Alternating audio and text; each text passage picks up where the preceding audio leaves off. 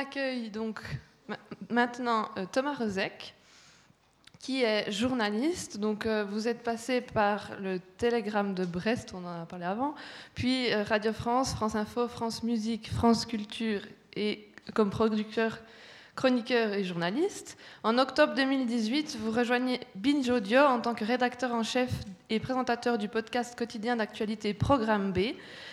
Donc, Binge Audio, peut-être ça dit rien à personne, mais donc c'est un studio de podcast, c'est peut-être la radio de demain, on ne sait pas, on verra.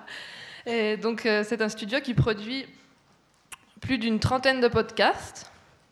Et donc dans ce programme, Programme B, en une trentaine de minutes, vous faites le tour d'une thématique d'actualité, vous traitez des thèmes liés au climat, aux luttes sociales, en passant par les combats féministes, le monde numérique et la pop culture et bien d'autres encore. Et pour vous, si vous ressortez conquis de cette conférence, vous trouverez tous les, épisodes de Programme B sur www.binge.audio. Je vous laisse donc la parole pour traiter cette vaste thématique qu'est demain quel journalisme. Donc, euh, vous allez principalement vous centrer sur euh, présenter un nouveau médium qui est le podcast indépendant. Est-ce que ça peut être une tentacule du journalisme de demain? Merci euh, Suzanne, merci pour l'invitation. Euh, c'est un exercice assez nouveau pour moi, parce que d'habitude je suis plutôt caché dans mon studio euh, avec mon micro et mon réalisateur, éventuellement un invité. mais d'habitude pas devant une salle, mais euh, effectivement, en plus le sujet est assez vaste, euh, donc oh, je vais vous mettre à l'aise sur cette question. Je n'ai pas la réponse, évidemment, personne ne l'a a priori. Puis c'est extrêmement risqué de se lancer dans des, dans des prédictions. C'est souvent la meilleure façon de, de se planter. Ce, que, ce dont je peux vous parler, effectivement, comme on le disait à l'instant, c'est de changements qui sont en cours et précisément d'un exercice qui lui est relativement nouveau par certains aspects, j'y reviendrai, que je connais bien parce que c'est celui que je fais au quotidien, c'est donc le podcast d'actualité. Du coup, j'ai modifié un peu l'intitulé. Déjà, quel journalisme au pluriel, parce que, à mon avis, il y en aura plusieurs, et j'ai rajouté un petit sous-titre, l'exemple du podcast d'actualité. Euh, peut-être je vais dire un mot sur ce qu'est euh, techniquement un podcast, parce que peut-être que ce n'est pas un terme qui est, ultra familier euh, pour tout le monde. En gros, euh, c'est de la mise à disposition d'audio euh, de manière délinéarisée. Alors derrière ce mot un peu barbare se cache une réalité très simple, c'est-à-dire que ce sont des émissions comme des émissions de radio qu'on trouve sur des applications, euh, sur des plateformes audio, mais c'est directement en numérique. Il y a en gros une distinction qui est faite entre ce qu'on appelle la radio de rattrapage, c'est-à-dire que les programmes de radio, que ce soit ceux de la RTS en Suisse ou ceux du service public français, donc de Radio France, vous les retrouvez sur ces applications-là aussi, parce qu'elles sont redécoupées, redistribuées après, elles sont accessibles, on peut les télécharger, les écouter euh, sur son smartphone, sur son ordinateur. Et il y a des studios comme celui euh, auquel j'appartiens, qui est donc Binge Audio, qui fabriquent ce qu'on appelle du podcast natif, c'est-à-dire que c'est directement distribué là, ça ne passe pas par une, diffusion FM, euh, comme on connaît la, radio classique. Donc, comme j'imagine que vous ne connaissez pas forcément très bien Programme B, voire pas du tout, je n'en doute pas, je vous propose qu'on écoute la bande-annonce de la saison 2 qui vient de commencer. Je vais vous faire écouter plein de choses et qu'on en parle un petit peu après.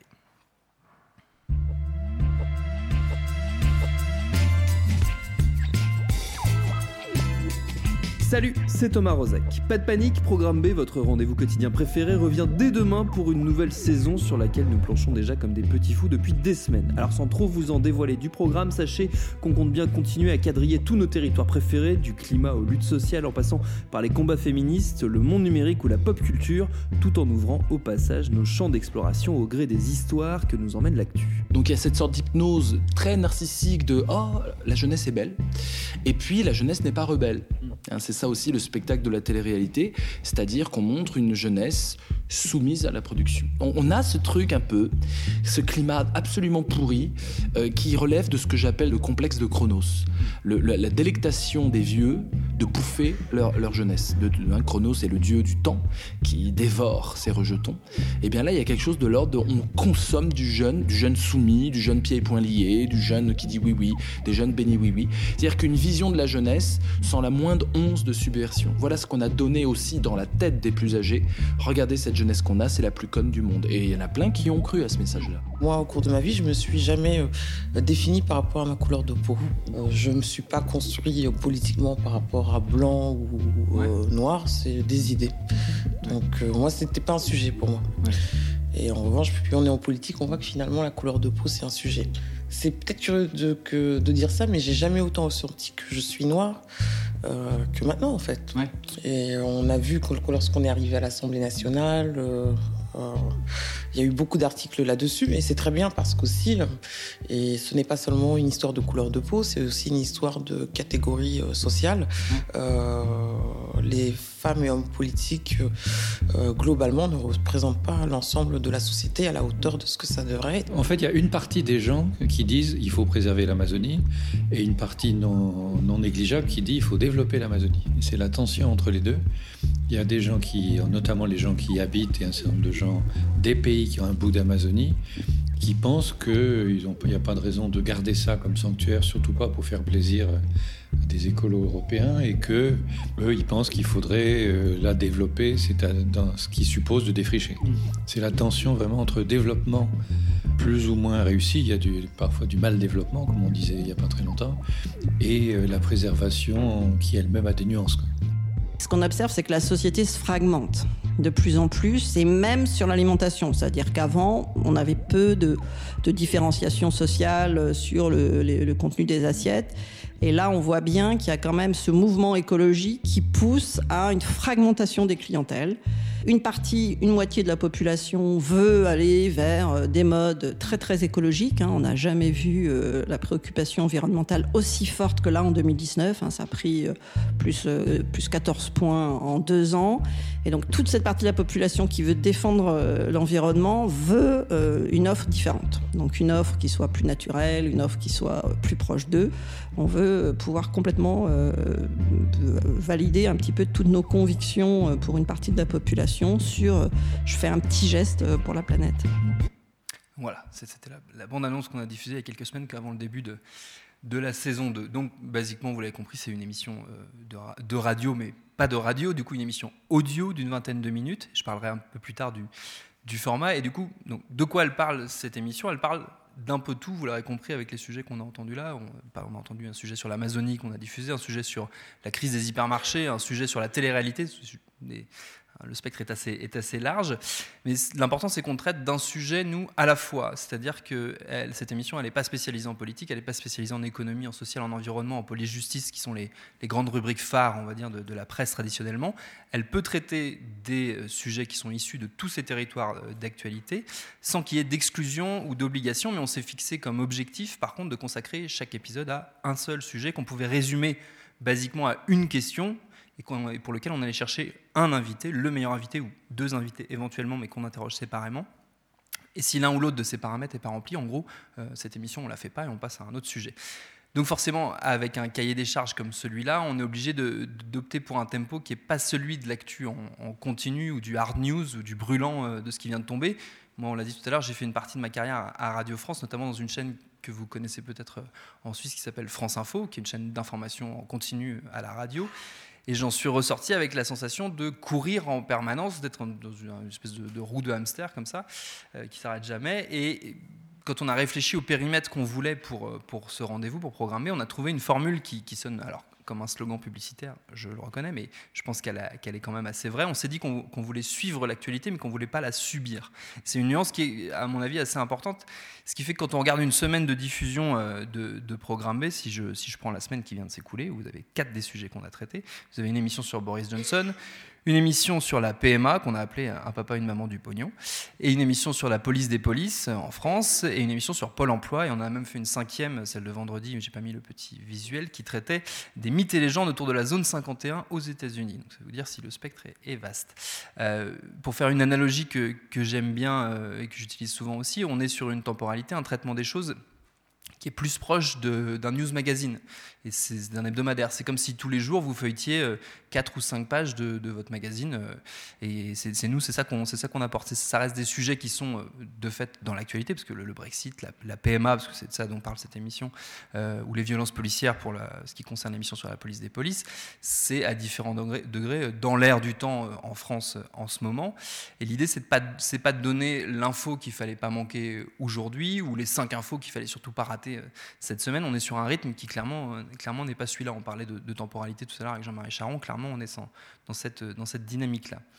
Euh, avant d'aller plus loin dans le détail de la fabrication et ce qu'il permet, ce qu'il permet d'explorer ou de réexplorer comme exercice journalistique, je vais quand même préciser un peu euh, l'économie dans laquelle il s'inscrit, parce qu'il ne tombe pas du, ciel. Une quotidienne, ça, nécessite des moyens, euh, des moyens humains, des moyens de production et donc des moyens financiers.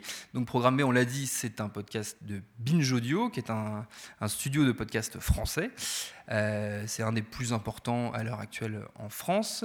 Euh, il touche de plus en plus de monde. On est à, peu près, pour les chiffres globaux du studio, à 1,8 million d'écoutes mensuelles, euh, d'écoutes unitaires mensuelles pour l'intégralité de notre offre.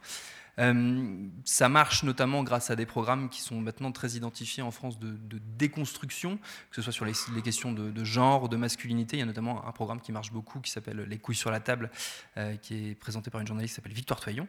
Euh, on parle aussi de thématiques, nous, de race, de classe. Il y a des programmes de pop culture sur le cinéma, sur la musique. Et parmi donc la trentaine de, podcasts qui sont produits par Binge Audio, il y a Programme B qui est un peu au, cœur de tout ça, c'est-à-dire que c'est un, point de rencontre entre toutes, ces différentes thématiques, euh, ces différentes thématiques qu'on peut aborder, mais qui est ouvert également euh, vers l'actualité. Pour la fabriquer au quotidien, on est trois, trois personnes. Donc il y a moi qui, en suis le rédacteur en chef et, l'animateur. Il y a une productrice qui s'appelle Lorraine Bess, euh, dont le rôle est à la fois de m'aider à trouver des sujets, de repérer des invités potentiels et d'organiser en gros toute la fabrication de, l'émission, puis sa diffusion sur les fameuses plateformes dont, je parlais tout à l'heure. Donc ça va être des plateformes comme Apple Podcast, Spotify, Deezer, Magellan qui s'est créé en France, etc., etc. Et puis il y a la mise en son, la fabrication technique de l'épisode, qui est assurée par un ou une réalisatrice, un réalisateur ou une réalisatrice par épisode. Donc ça fait donc trois personnes à chaque fois à temps plein qui travaillent sur un épisode. Pour vous donner un ordre de grandeur, le podcast The Daily, qui est un peu le, podcast d'actualité quotidien auquel tout le monde dans, dans, le secteur de la presse se réfère, parce que c'est celui de, du New York Times.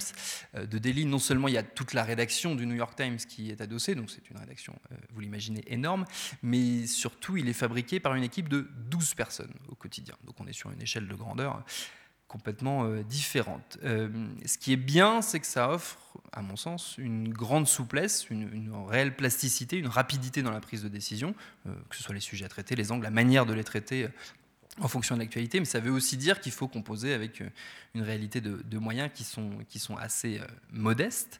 Et donc, euh, bah, par exemple, faire certains invités par téléphone quand ils ne sont pas euh, à Paris, on se déplace assez peu parce qu'on a assez peu les moyens de se déplacer, euh, même si on essaie de le faire de plus en plus. Ça veut dire courir aussi beaucoup après les, après les sujets, après les invités, dérocher des interviews dans, dans le métro, comme ça m'est arrivé cette semaine. Il faut savoir, faut savoir s'adapter. sur la construction de l'émission en elle-même, un des autres avantages que, que nous on trouve dans, dans, ce format podcast, c'est qu'on fabrique chaque épisode un petit peu à l'inverse de la façon dont on fait de la radio en direct ou, ou dans les conditions du direct, comme on dit. C'est-à-dire qu'en radio, vous avez en gros un, format déterminé par tout un tas de facteurs qui, qui sont le fait qu'il va y avoir un moment un écran publicitaire de tant de secondes, il va y avoir un journal avant vous euh, qui va faire 3 minutes et un autre après qui doit démarrer à leur pile, etc., etc., parce que vous êtes, vous êtes dans, une, dans une logique de flux, donc vous devez tenir un format, mettons, de 52 minutes et tout faire rentrer dedans. Euh, et pour le coup, nous, on peut s'affranchir de ça, parce que par essence, on ne s'inscrit pas dans un flux en continu. Euh, on est libre sur les durées. Par contre, le revers de cette médaille de liberté, ça ne veut pas dire qu'on va faire osciller les épisodes entre 8 minutes et 53 minutes, parce que ça, n'aurait pas de sens. Donc on a, on a quand même opté pour un bornage euh, théorique qui est d'une vingtaine de minutes. Ça veut dire qu'en gros, les épisodes font entre 18, 22, 23 minutes euh, dans l'idéal, même si on peut pousser euh, éventuellement jusqu'à la demi-heure exceptionnellement. Euh, ce, bornage, il est arbitraire, évidemment, mais il vient pas non plus totalement de nulle part. On est, on est en fait parti du principe qu'il fallait qu'on puisse l'écouter d'une traite, déjà, donc 20 minutes, c'était une bonne durée. Idéalement lors d'un trajet, parce que on sait, de par les, premières études qui commençaient à émerger, notamment grâce aux États-Unis, de, des usages du podcast, que le podcast est plutôt un média de la mobilité, euh, qui s'écoute énormément sur smartphone, euh, sur téléphone, et donc potentiellement euh, dans les transports en commun, parce que le public est plutôt jeune et plutôt urbain. Pour donner un ordre d'idée, nous, plus de 70% de nos auditeurs ont moins de 35 ans donc on, vise nous à une catégorie de population qui est quand même assez jeune et qui du coup dont les usages sont différents. Euh, donc une vingtaine de minutes, ça nous paraissait raisonnable, mais encore une fois, ça ne veut pas dire que si on veut casser le format et le faire exceptionnellement une émission très longue ou une collection d'émissions très courtes euh, qui se répondent, on peut aussi le, faire.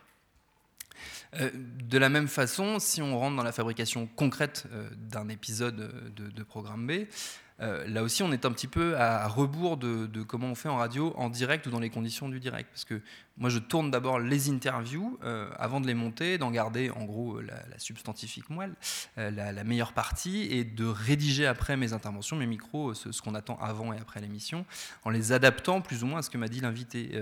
exactement comme, on va, faire en, presse écrite, c'est-à-dire qu'on on n'écrit pas le chapeau de son article avant d'avoir rencontré euh, les personnes qu'on veut, qu'on veut interviewer ou avant d'avoir enquêté. Euh, de manière générale, on le garde pour la fin. Et euh, donc, je, me garderai bien, je vais le dire plusieurs fois, d'affirmer que le podcast invente une nouvelle forme de journalisme. Ça permet juste, et c'est déjà très bien, de réinjecter des usages qui sont soit anciens, soit issus d'autres formes médiatiques, dans un exercice qui est très codifié par les contraintes de la radio de flux, qui est l'audio parlé, qui pour le coup est très ancien ça nous amène à nous à faire des épisodes qui, qui, peuvent ressembler en tout point à de la radio classique, mais qui ne le sont pas vraiment. Des différences sont assez subtiles, mais parce qu'on va prendre le temps de produire et de fabriquer une émission qu'on n'aurait pas pu faire de cette façon-là dans une case euh, de direct ou de faux direct. Euh, je vais vous faire écouter encore un autre extrait, euh, un exemple assez précis pendant la dernière saison, donc durant euh, l'année, je suis allé à Lyon rencontrer euh, une des victimes du père Prénat. Alors, le père Prénat, pour la faire courte, c'était un, prêtre français euh, du diocèse de Lyon qui a agressé sexuellement plusieurs jeunes hommes pendant des années. Le diocèse a fermé les yeux, a couvert son, ses, on va dire ses dérives. Et ça a donné lieu, des années plus tard, quand, quand, le scandale a éclaté, à un procès dans lequel était impliqué le cardinal Barbarin, qui est un, comment, qui est l'archevêque de Lyon, qui est un personnage très important dans l'Église, qui a été condamné, qui s'est mis en retrait. Donc je suis allé en discuter moi avec euh, euh, une des victimes et un de ceux qui a rendu le procès possible, qui s'appelle François Deveau. Je vais vous faire écouter un extrait de, la discussion qu'on a gardée dans l'émission. Ça dure quelques minutes et euh, j'en dirai un mot après. On a construit un réseau de, journalistes qui étaient très passionnés par notre démarche qui donne vraiment euh, aux journalistes euh, euh, la dimension noble de leur métier, d'enquêteurs et de. Et donc on les mettait en lien, ces journalistes, avec, avec des victimes qui acceptaient de, de, le faire, de raconter leur histoire. Et, et, tout ça dans un but de conscientiser, de, euh, et, puis voilà, au fur et à mesure, bah, ça a attiré euh, des gens qui ont écrit des livres, des gens qui ont tourné des documentaires, euh, voilà, un film.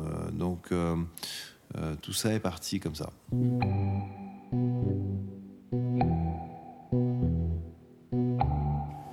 Là-dessus vient la question de faits anciens, touchant un prêtre.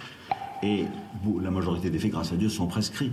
Et bien certains peut-être pas, c'est la justice qui se prononcera. Le cardinal Barbarin, vous venez de dire, je vous cite, la majorité des faits, grâce à Dieu, sont prescrits. Est-ce que vous vous rendez compte de la violence de ce que vous dites? Il y a deux, voire trois grandes étapes dans tout ce processus euh, qu'on a brièvement évoqué. Euh, je pense notamment à la conférence de presse de Monseigneur Barbarin, le moment où lui est, on va dire, euh, coincé, obligé d'en parler, et qu'il a cette phrase tout à fait malheureuse, de dire grâce à Dieu, les faits sont prescrits. Oui, euh, cette, phrase est, symbolique en fait dans le. Moi, je m'arrête pas trop à ça, très sincèrement, parce que c'est un défaut de, de, langage. en tout cas, je, lui concède. Mais effectivement, c'est un symbole, euh, c'est un symbole très fort de, de, toute la, la, démarche. Ouais. Et puis. Euh, et puis voilà, donc on a, on a couru après l'Église avec l'évolution de notre crédibilité, de mm. notre légitimité. On a couru après les responsables de l'Église pour euh, les, les interroger et qu'il y a un vrai débat de fond qui se crée. Et, et on n'a jamais réussi, en fait. On n'a mm. jamais réussi à trouver d'interlocuteur fiable dans cette, euh, dans cette Église et jusqu'au pape, ou à qui on a écrit une dizaine de courriers, qui n'a jamais répondu. Euh, il en a touché au moins trois de sa main, qui lui ont été remis en main propre. Et donc euh, voilà, tout l'exercice a été de démontrer en fait euh, la malveillance à laquelle on s'est confronté. Et, et, voilà, puisque le dialogue purement morale ne pouvait pas s'établir, eh ben, il a fallu aller chercher la, la justice. Et ce qui a été très intéressant, parce qu'on a pu euh, faire avancer le droit français sur euh, la non-dénonciation. Mais ce recours euh, en justice n'est là que pour servir le, le débat moral, en fait. Et, hum, et voilà, en soi, on n'a pas besoin que la justice se positionne pour considérer quelqu'un qui reconnaît avoir couvert un, pédophile sciemment et l'avoir replacé au contact d'un enfant. On n'a pas besoin d'un- d'une décision de justice pour savoir si cet homme-là peut continuer à occuper un poste d'archevêque et, à être à la tête de son diocèse. Voilà. Euh, c'est joyeux. Euh, ce, type d'entretien, ce genre d'entretien, dans une émission de, flux classique, il aurait pas du tout, il aurait été possible évidemment, mais il n'aurait pas du tout sonné comme ça. Euh, déjà parce qu'il a fallu énormément de préparation avant de, de pouvoir le faire. François Deveau était très sollicité au moment du procès. Il a fallu organiser parce que nous on voulait avoir beaucoup de temps pour pouvoir s'entretenir avec lui. L'entretien était très long. Vous avez senti qu'en plus il y a une c'est un peu laborieux des fois dans la manière qu'il a de présenter les choses. Donc il y a eu beaucoup de montage, il y a eu beaucoup de réalisation. On l'entend avec les, extraits qui sont mis. Il y en a tout au long de l'émission. Il y a du montage, il y a de la musique. C'est ça qui nous permet de nous différencier dans une offre d'actu. C'est-à-dire que ça reste de l'actualité. On est toujours dans l'actualité, mais on fait ressentir une, temporalité différente, une, tonalité différente, et ça permet donc de se différencier parce que l'offre d'actualité, je vous apprends rien si je vous dis qu'elle est euh, totalement pléthorique. Euh, une autre façon de se démarquer, qui pour le coup est assez commun dans l'univers du, pod- du podcast, mais qui demande de, surmonter des, réflexes euh, journalistiques quand on a, comme moi, une formation euh, classique de, radio, c'est l'incarnation. On en a parlé à différents moments dans, la journée. Euh, L'incarnation, c'est le positionnement, en gros, de la personne qui parle, en l'occurrence, c'est moi, par rapport à l'auditeur et par rapport au sujet. C'est moi qui fais exploser le son. Euh, le podcast, traditionnellement, c'est plutôt un média de l'intime, un média où on parle de soi, on raconte des histoires, on se dévoile beaucoup. Alors évidemment, un programme d'actualité, ça peut paraître euh, antinomique avec cette, dynamique-là, ça peut pas s'inscrire exactement dans ce registre, ça n'aurait pas euh, forcément de, sens, mais euh, on a choisi, nous, quand même, d'en importer quelques codes, c'est-à-dire qu'on a, on a construit euh, à la fois, on, trouvait qu'on avait construit, avec la profession et le public, on construit une image du journaliste qui nécessairement est, neutre, euh, qui est, en tout cas qui est à distance, qui des fois est un peu impersonnel par rapport à, son sujet. Ça, te peut donner le fameux ton journalistique euh, qui, est souvent moqué, cette manière de parler euh, qu'on a, qu'on a un peu tous, euh, qui nous rend un peu identiques. Et on avait envie de faire bouger un petit peu ce paramètre, sans prétendre le, révolutionner ou tout mettre par terre. On n'avait pas envie de surjouer par contre une, sorte de fausse com- complicité ou un faux ton familier, parce que ça aurait été assez, assez ridicule. Je ne pense pas que je sois capable de le faire. Euh, donc il fallait trouver un, dosage qui nous permettait de, sortir suffisamment euh, des, des habitudes. Ça tient à vraiment pas grand-chose, euh, ne serait-ce que l'attaque de chaque épisode que vous avez entendu dans, la bande-annonce, où je dis à chaque fois mon nom, je dis à chaque fois salut, c'est Thomas Rozek.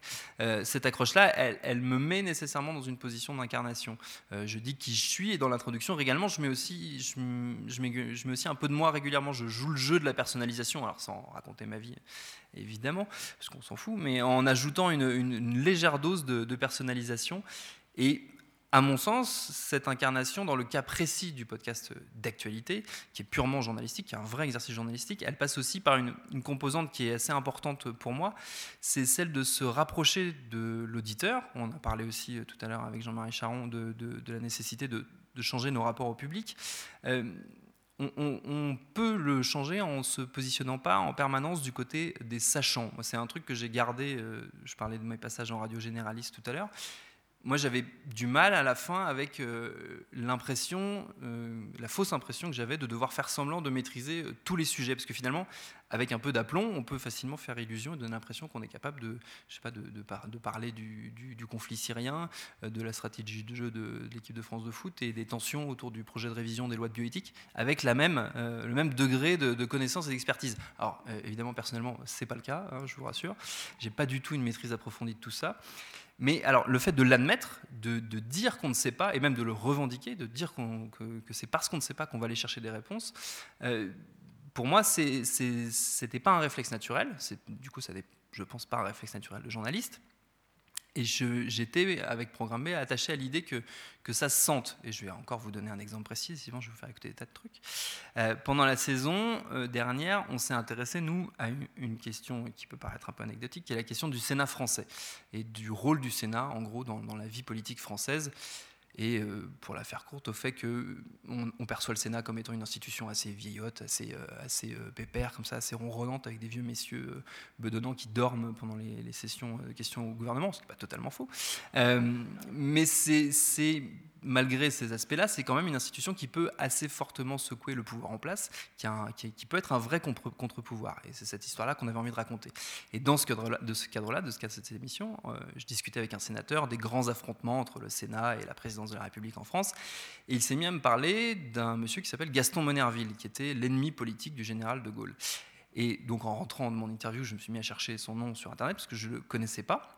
Et je suis euh, littéralement tombé de ma chaise parce que j'ai découvert que euh, de 47 à 68, le Sénat français était dirigé par un homme noir euh, qui s'appelle donc Gaston Monerville, qui était donc le deuxième personnage de l'État, qui aurait pu être président de la République à plusieurs fois. Il a notamment failli l'être en 69 quand le général de Gaulle a perdu le référendum et que le président du Sénat de l'époque, s'appelle Alain Poher, qui est l'homme qui a succédé à Monerville, est devenu président de la République. et alors, euh, là encore je vais parler de moi euh, sans en dire trop, j'ai fait des études d'histoire, j'ai presque 10 ans de pratique, plus de 10 ans de pratique dans le métier comme journaliste, je n'en avais jamais entendu parler. Je trouvais ça assez incompréhensible, j'en ai parlé autour de moi en me disant peut-être un truc qui moi m'a échappé, plein de gens autour de moi ne connaissaient pas non plus. Donc on a fait un épisode, qui est celui-là, et au lieu de faire le réflexe classique qui aurait été de faire semblant de connaître euh, Monerville, de s'indigner du fait qu'il soit resté dans l'ombre. Euh, on a présenté les choses, j'ai présenté les choses exactement comme je viens de le faire avec vous. Je vais vous faire écouter justement le, début de l'émission qui commence euh, précisément là-dessus. D'où vient cette idée En fait, j'ai fait un reportage sur le Sénat il n'y a pas longtemps. Euh, et en discutant avec un sénateur, il m'a dit, on revenait sur les, accrochages entre l'exécutif et le, Sénat. Et, il me parlait de, oui, euh, il y a évidemment les, grandes phases d'opposition entre Gaston Manerville et, De Gaulle. Et le nom m'est assez, je me suis dit, c'est un nom que je n'avais jamais entendu.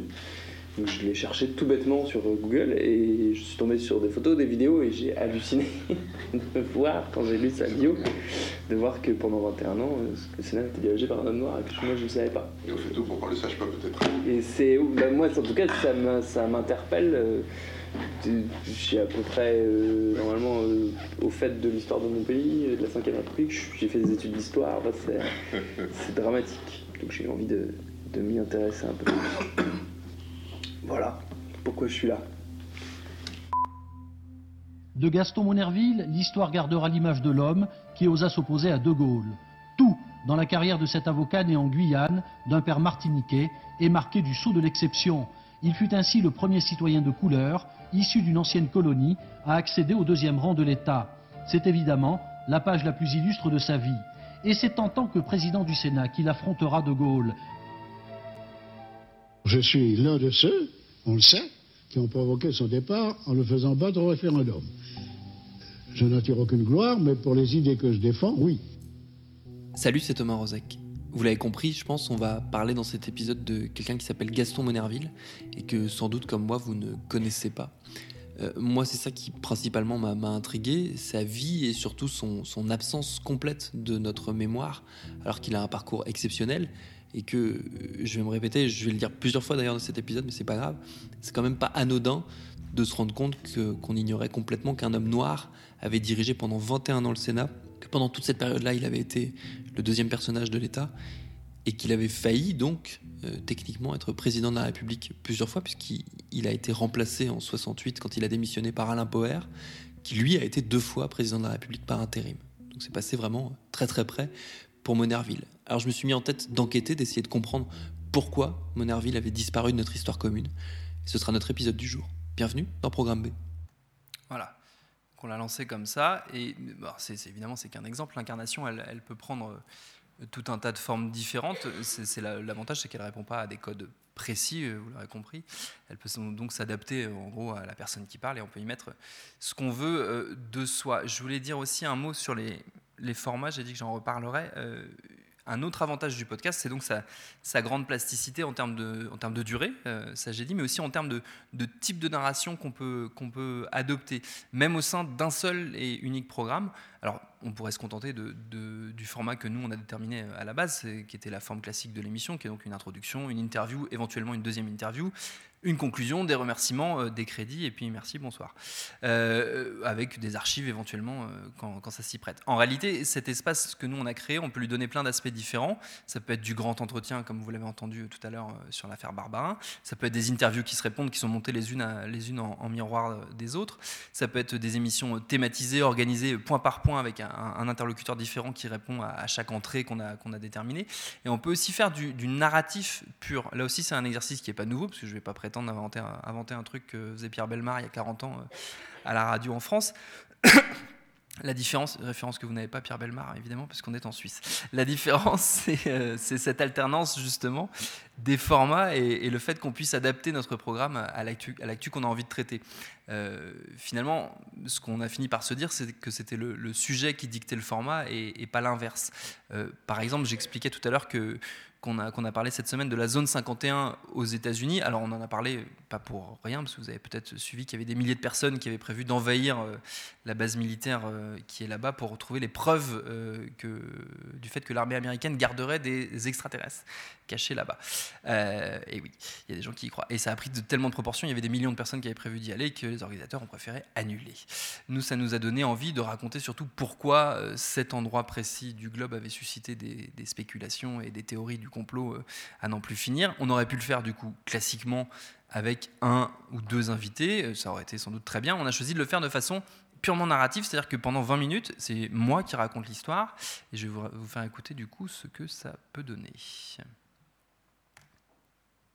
Tout commence en réalité dans les années 50. À l'époque, si vous vous souvenez bien de vos cours d'histoire, le monde était en gros pris en sandwich dans le conflit larvé qui, à peine les nazis boutés hors d'Allemagne, s'est mis à mobiliser l'essentiel de l'énergie des États-Unis et de la Russie. La guerre froide, comme on dit, va durer près de 50 ans, avec des affrontements indirects un peu partout dans le monde, des menaces de faire sauter la planète à coups de bombe atomique et des démonstrations de force d'une subtilité parfois extrêmement relative. Mais derrière ces ambitions guerrières très visibles, il y avait beaucoup de secrets, des opérations gardées loin des yeux du grand public et surtout de l'ennemi, puisque bien souvent, ces activités cachées, elles avaient précisément pour but d'espionner le camp d'en face. Parmi les projets menés par les Américains pour garder un œil sur leur adversaire russe, le U-2 est sans doute l'un des plus cruciaux et nécessairement l'un des plus jalousement gardés. U-2, c'est le nom d'un avion de surveillance, le Lockheed U-2. Sa mise en chantier a été initiée par le président américain de l'époque, Dwight Eisenhower, au mi-temps des années 50, afin de doter son armée d'avions espions dignes de ce nom. Il incite la CIA et son directeur, le très respecté Alan Dulles, de passer un deal avec l'un des leaders de l'armement, Lockheed, qui s'appelle maintenant Lockheed Martin.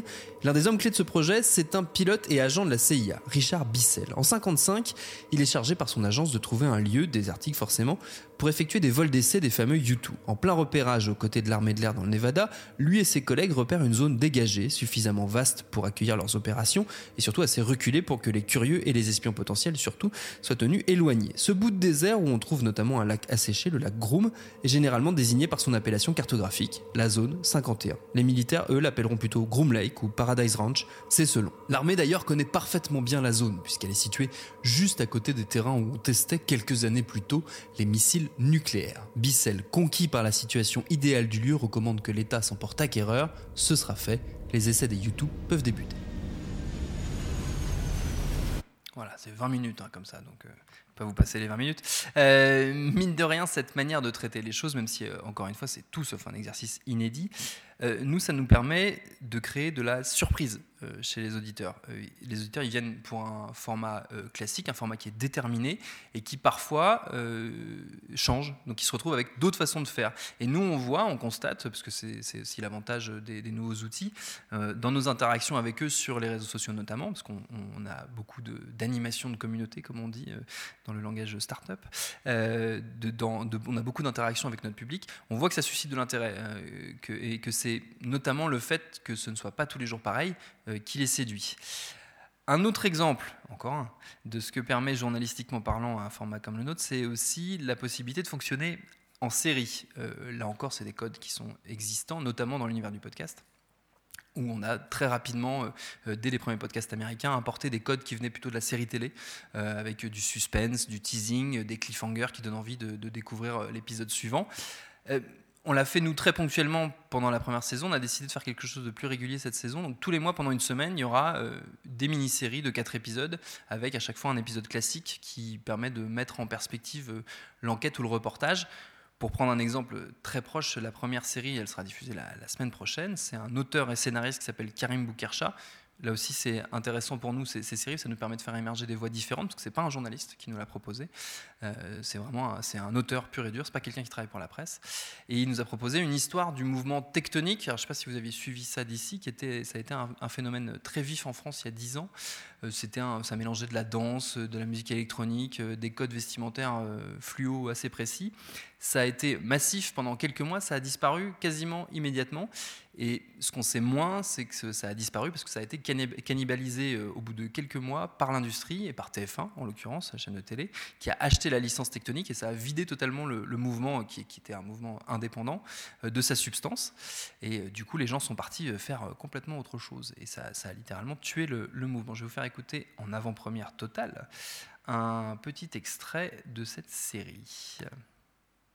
Moi, faut que tu saches, quand je suis arrivé, j'avais pas d'argent, j'étais jeune.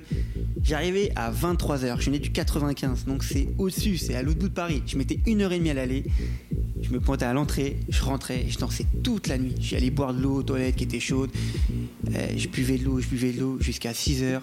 Je me pétais la tête, je dansais dans tous les sens, je me cassais le cou, j'avais mal aux bras, mal aux épaules, j'avais des courbatures. J'étais tellement heureux, tellement heureux parce que c'était. Ma place, elle était là et nulle part ailleurs.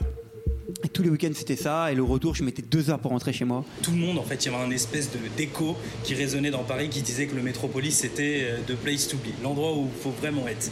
Je suis tombé et amoureux de la musique, et amoureux du lieu, et amoureux des gens, et, et puis voilà quoi. Moi je vois des mecs qui sont euh, avec des sortes de tri blancs, avec des bottes, des chaussures de, de boxeurs, des t-shirts moulants, des crêtes sur la tête avec des fluos partout. Il y a eu un truc très fashion en fait qui est sorti, hein, mais vraiment très très très très très fashion. Hein. Euh, je sais pas, je crois que c'était vraiment l'essor de H&M et tout à l'époque. C'était vraiment le moment fort d'H&M et tout. Et il y avait beaucoup de trucs comme ça où tu voyais des mecs avec des t-shirts en V ou des polos en V, trucs qui redescendaient à fond et tout. C'était vraiment cette mode-là qui était du moment. Alors moi j'arrive, je comprends pas ce qui se passe. Je viens du hip-hop. Je m'habille large et je passe du jour au lendemain en fait à tout serré, tout slim. Donc toutes mes affaires de jeu large, je les mets à la poubelle. Et voilà, je deviens fashion. Et du coup, bah voilà, les slim, on a des, on a des on a des swears, donc des, chaussures un peu pointues. On jouait avec des guêtres fluo, comme des bolas. Et en fait, on s'est amusé à faire des mouvements circulaires. On jouait avec la lumière. Tout simplement, on s'éclatait. C'est des euh, sortes de grosses chaussettes euh, qu'on mettait euh, au niveau des poignets et des pieds. La lumière noire permettait de la faire réfléchir, puisqu'ils étaient fluo, de différentes couleurs, jaune, vert, rose, bleu. C'est quelque chose, en fait, on a vécu une époque, on se rendait même pas compte ce, ce, qu'on vivait, mais c'était surréaliste. On vivait un truc qui était tellement fort. La première fois que je vais au métro, c'est le 24 euh, septembre de 2006, je crois. Je peux pas l'oublier, c'est impossible. Je peux pas. Ah, les gens diront que j'étais fou, mais non, c'est. C'était juste magique. Si je devais le refaire, je le ferais. Mais là, dès maintenant. Voilà, je vous laisserai découvrir la suite. Hein, si ça vous a donné envie, ça démarrera euh, mardi prochain. J'ai un dernier exemple pour terminer euh, des ouvertures qu'on peut trouver avec les, nouveaux formats audio euh, aujourd'hui. nous, ça nous permet, et ça aussi ça a été abordé pendant la journée, de travailler en partenariat avec d'autres médias. Et mine de rien, euh, comme on l'expliquait tout à l'heure, dans un univers qui est aussi concurrentiel que le nôtre, qui va pas très bien financièrement, ça vous le savez aussi, c'est assez euh, chouette de voir qu'on peut, qu'on peut s'entraider, euh, qu'on peut travailler ensemble pour mener des, beaux projets. Et on l'a fait, figurez-vous, cette année, nous, avec la RTS, que vous connaissez bien. on avait échangé avec eux sur leurs envies de faire du podcast. On a fini par coproduire une série de reportages sur la préparation d'un événement suisse qui était très peu médiatisé en France, qui était la grève des femmes au printemps dernier. Euh, on a fait les choses très simplement. On a dépêché une journaliste de chez nous qui s'appelle Victoire Toyon, dont je parlais tout à l'heure. Euh, eux ont fait la même chose avec Émilie Gas, qui est une journaliste de la RTS.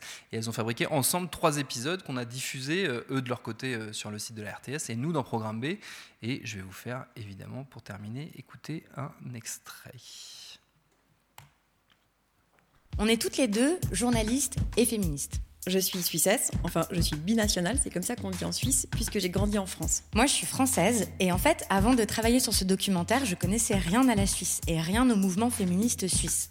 Alors qu'il est très vivant et très ancien, c'est en Suisse par exemple qu'est né l'un des tout premiers magazines féministes. C'était en 1912. Ça s'appelait L'Émilie. Il a été créé par Émilie Gour. C'est une grande figure du féminisme en Suisse. Elle s'est battue pour le droit de vote, même si elle n'a jamais pu voter. La pauvre, et son journal existe toujours. Mais moi non plus, hein. avant d'y vivre, je ne savais pas grand-chose de la réalité sociale du pays. Je ne savais pas, par exemple, qu'une semaine de travail, c'est 42h30 et pas 35 heures. Notre rythme de vie est intense. Et c'est en arrivant aussi que j'ai réalisé que le congé maternité était tout récent. Il n'existe que depuis 2005. Dans ce documentaire, on va vous raconter l'histoire des grèves des femmes en Suisse. Comme je suis femme, mère et salariée, je ne pouvais que me passionner pour ce mouvement du 14 juin et tendre mon micro à cette génération qui porte la grève avec de nouvelles revendications. De mon côté, moi j'avais très envie de voir comment s'organise concrètement une grève féministe. Parce qu'en France, contrairement à l'Espagne ou l'Islande ou l'Argentine par exemple, on n'en a encore jamais connu. Donc qui sont ces femmes? Que veulent-elles? Comment font-elles? Mais d'abord, qu'est-ce que ça veut dire de vivre en Suisse aujourd'hui quand on est une femme? Voilà. Et on compte évidemment, euh, nous, continuer de, travailler avec des confrères et des consoeurs, euh, parce que, évidemment, enfin, je vais répéter ce que disait Jean-Marie Charon tout à l'heure, mais on a tout ça à y gagner, et surtout, ça permet de proposer voilà, des programmes qui sont euh, de qualité et ça reste quand même euh, l'objectif premier si on y réfléchit bien. Et pour conclure, parce qu'il faut bien une conclusion euh, bah, à cet exercice, donc je ne sais toujours pas moi de quoi le journalisme ou les journalismes seront faits demain. Ce que je sais, c'est que si les nouveaux outils, les nouveaux formats, les nouveaux canaux de diffusion qui s'offrent à nous et dont le podcast fait partie, nous permettent eux, de remettre du sens dans notre métier, d'en remettre aussi dans nos rapports avec le public, en trouvant d'autres manières de lui parler, de faire émerger de nouvelles voix et de continuer à chercher des façons d'interroger l'actu. Alors on n'aura pas totalement perdu notre temps et je vous remercie pour votre attention. Voilà.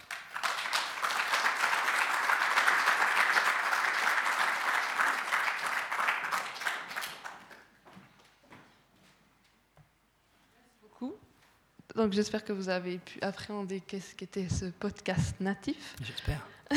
Euh, est-ce que vous avez des questions? Je, commence, je peux commencer par là? Ok. Bonjour et merci pour votre présentation. Moi j'avais une question. Euh, donc quand on écoute euh, la radio qui est quand même assez proche du podcast, on a le journal d'info, on sait que c'est le journal, on sait que c'est les infos, on sait que c'est un journaliste qui nous parle. Dans le monde des podcasts, bah, moi j'ai une app euh, sur mon téléphone où on trouve de tout, de l'humour, de la fiction, des témoignages, des reviews.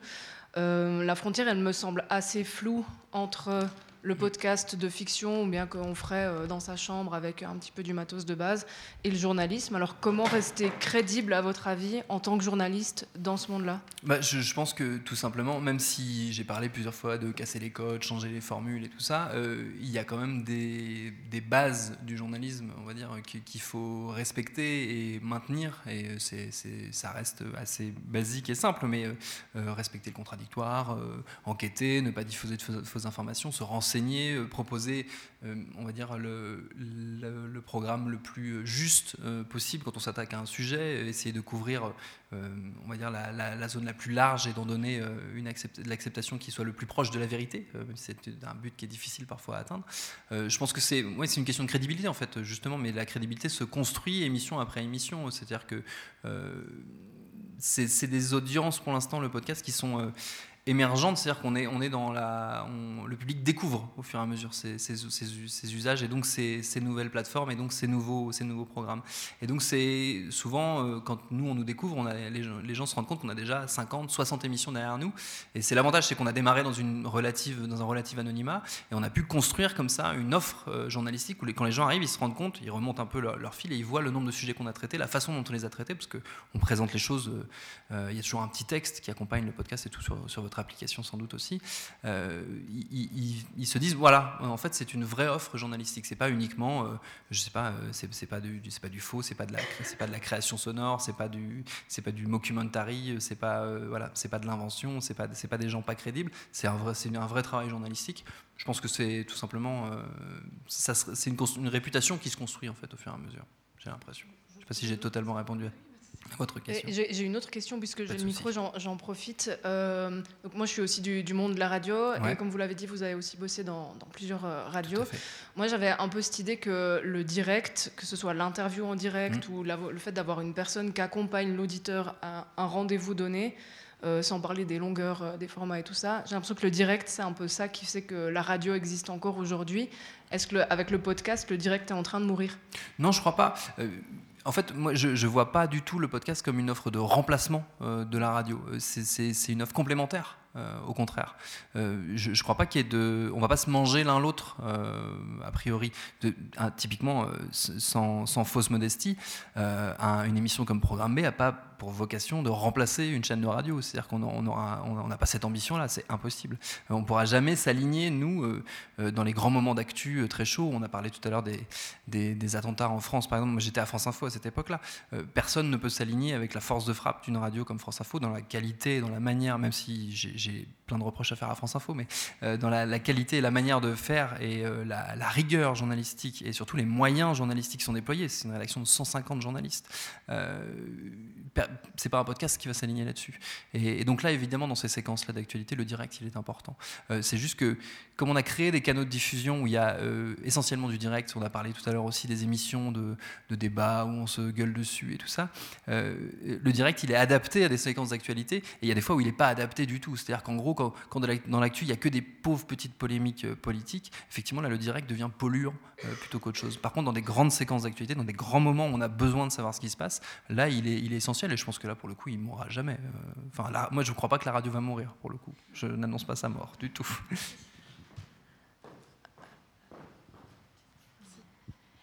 Euh, moi, j'avais une petite question. C'est qu'est-ce que vous répondez à des gens comme euh, Jean-Philippe Sépi ce matin qui dit que pour un journaliste, un reportage de qualité, il faut aller sur le terrain bah, j'ai pas la sensation de ne pas aller sur le terrain pour le coup. Euh, c'est-à-dire que le terrain, c'est à différents degrés. Euh, en l'occurrence, moi, je fais pas une émission de reportage, je fais une émission d'entretien plutôt avec des chercheurs, avec euh, plutôt des gens qui sont issus du monde universitaire. C'est plutôt ça mes interlocuteurs, parce qu'à chaque fois, on, est plus dans l'analyse de l'actualité que dans le. Pour le coup, on voulait pas faire de commentaires d'actualité. Ça, c'était vraiment ce qu'on s'était totalement interdit et je ne voulais pas y aller, du tout sur ce terrain-là parce que c'est insupportable.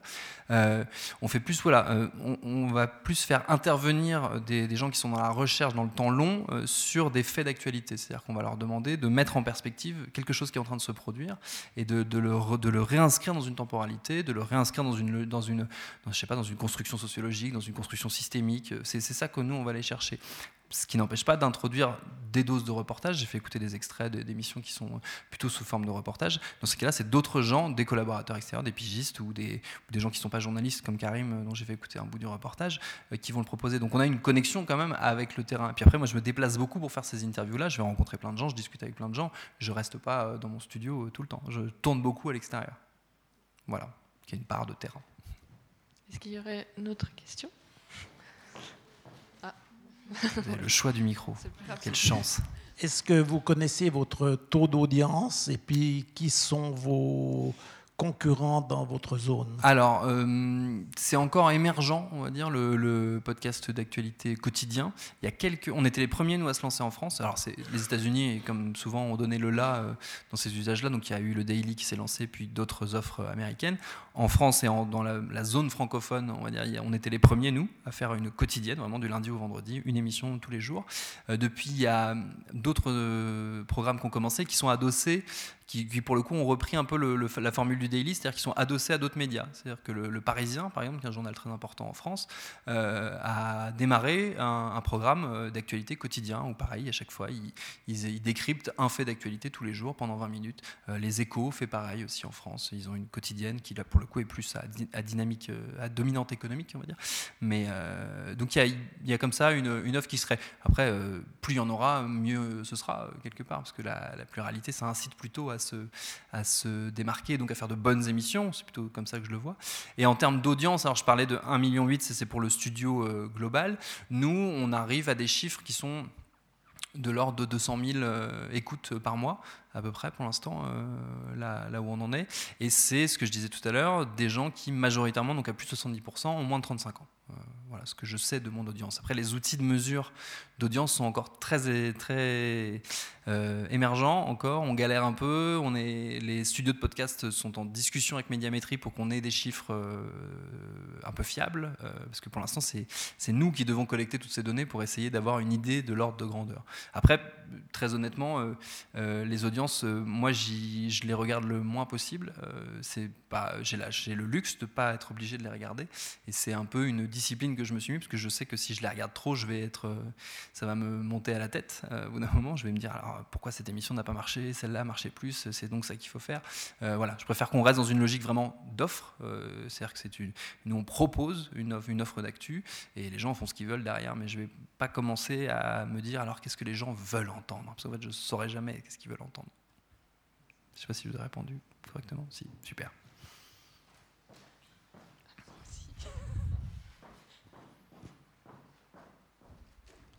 Merci. Euh, quels sont les modèles d'affaires qui sont derrière la production des podcasts? S'il y en a plusieurs. Ouais. Et est-ce qu'ils sont-ils différents d'autres supports? Alors, euh, le modèle qui est en train d'émerger, euh, qui est en train de s'imposer en France, en tout cas, nous, c'est le nôtre et il y, a plusieurs autres studios qui fonctionnent de la même façon. C'est un, un, modèle mixte, comme on dit. C'est-à-dire que nous, il y a un peu de publicité, de sponsoring, mais ça reste une part vraiment minimale dans nos revenus. C'est-à-dire que euh, très clairement, comme, euh, comme sur Internet, euh, on l'a dit tout à l'heure, les revenus issus de la publicité sont assez faibles dans ces, dans ces cadres-là. Donc il faut trouver d'autres manières de, de, de, faire entrer de l'argent dans le studio. en l'occurrence, nous, le studio a une logique de, qui peut être comparable aux boîtes de production en, télévision. C'est-à-dire qu'il y a un volet éditorial pur qui est donc ma partie à moi, en l'occurrence, de faire du journalisme pur et dur. Et il y a, tout un, il y a des personnes dans l'entreprise qui sont chargées, elles, de faire une offre euh, commerciale dans le sens où on fabrique des programmes pour des tiers. C'est-à-dire que ça peut être pour euh, des institutions. Euh, on a travaillé avec, alors je ne vais pas avoir les noms en tête, mais des institutions françaises, des musées, ce genre de choses, qui voulaient des programmes d'explication de, culturelle, ce genre de choses. On a travaillé avec d'autres médias, beaucoup. On a beaucoup travaillé avec l'équipe, par exemple, qui est un journal sportif français. On, a on, les a aidés à développer une offre de podcast de leur côté. Et il peut nous arriver de travailler avec des marques aussi euh, qui veulent euh, se faire de l'audio et tout. Mais ça, c'est distribué, on va dire, en dehors du périmètre euh, de Binge Audio. Et en l'occurrence, c'est, c'est pas moi qui m'en occupe. Voilà. C'est aussi un luxe. moi, j'aurais une question plus sur le fond. C'est, on, l'a vu, ça traite des thématiques ben, féministes, raciales, etc. C'est des choses qu'on voit beaucoup moins dans les médias traditionnels. Comment vous expliquez que cette absence de visibilité dans les médias traditionnels? Oula C'est une vaste question. Une vaste question. Euh, je sais pas. Je, ce que je peux dire, c'est, je peux expliquer sa présence, en tout cas dans notre notre offre à nous, euh, qui est liée à la composition même de des gens qui forment euh, Binge Audio et Programmé. C'est-à-dire qu'on est tous des gens qui ont moins de 35 ans. C'est nos questionnements à nous, en fait, qu'on utilise très très basiquement. Et ce que j'ai pas dit tout à l'heure quand j'expliquais un peu la fabrication de l'émission et qui, qui, sont, qui est pourtant assez intéressant, c'est que la détermination des sujets, elle se fait pas juste euh, à trois, entre moi, le réalisateur et la productrice.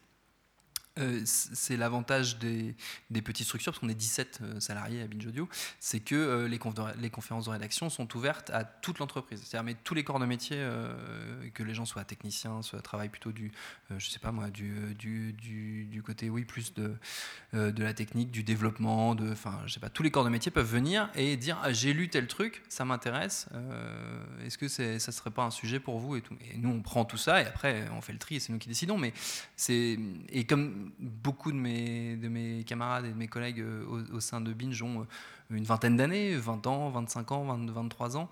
Euh, du coup, ils ont des questionnements qui nécessairement ne sont pas les mêmes que les miens, qui est 33 ans, ou que le directeur de la rédaction qui est au-dessus, qui chapeaute toute l'offre éditoriale de Binge, qui s'appelle David Carzon, qui a plus de 40 ans. Donc, c'est la confrontation aussi, je pense, de, ces points de vue-là, qui permet de faire émerger ces sujets qui sont importants générationnellement et qui, du coup, passent des fois un peu à l'as dans les grands médias, où c'est dirigé par beaucoup d'hommes de plus de 50 ans, pour reprendre une expression malheureuse.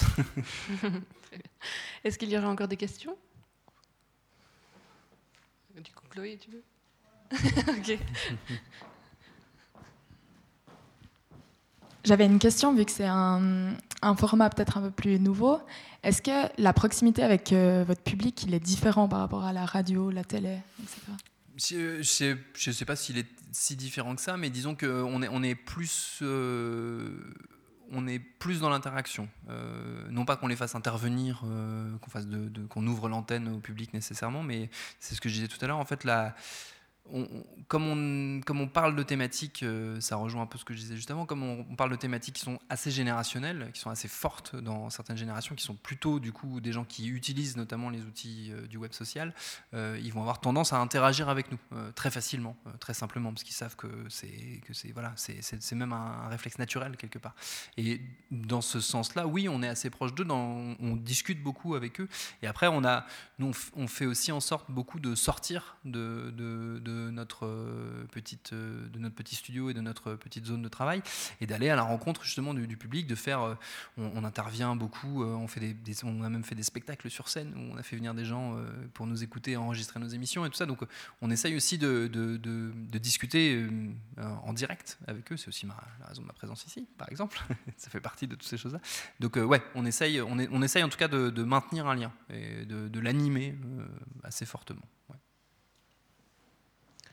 Est-ce qu'il y aurait encore des questions On peut clôturer. Apparemment, c'est bon. Donc, merci beaucoup eh ben, pour cette conférence et on va enchaîner avec la table ronde de clôture.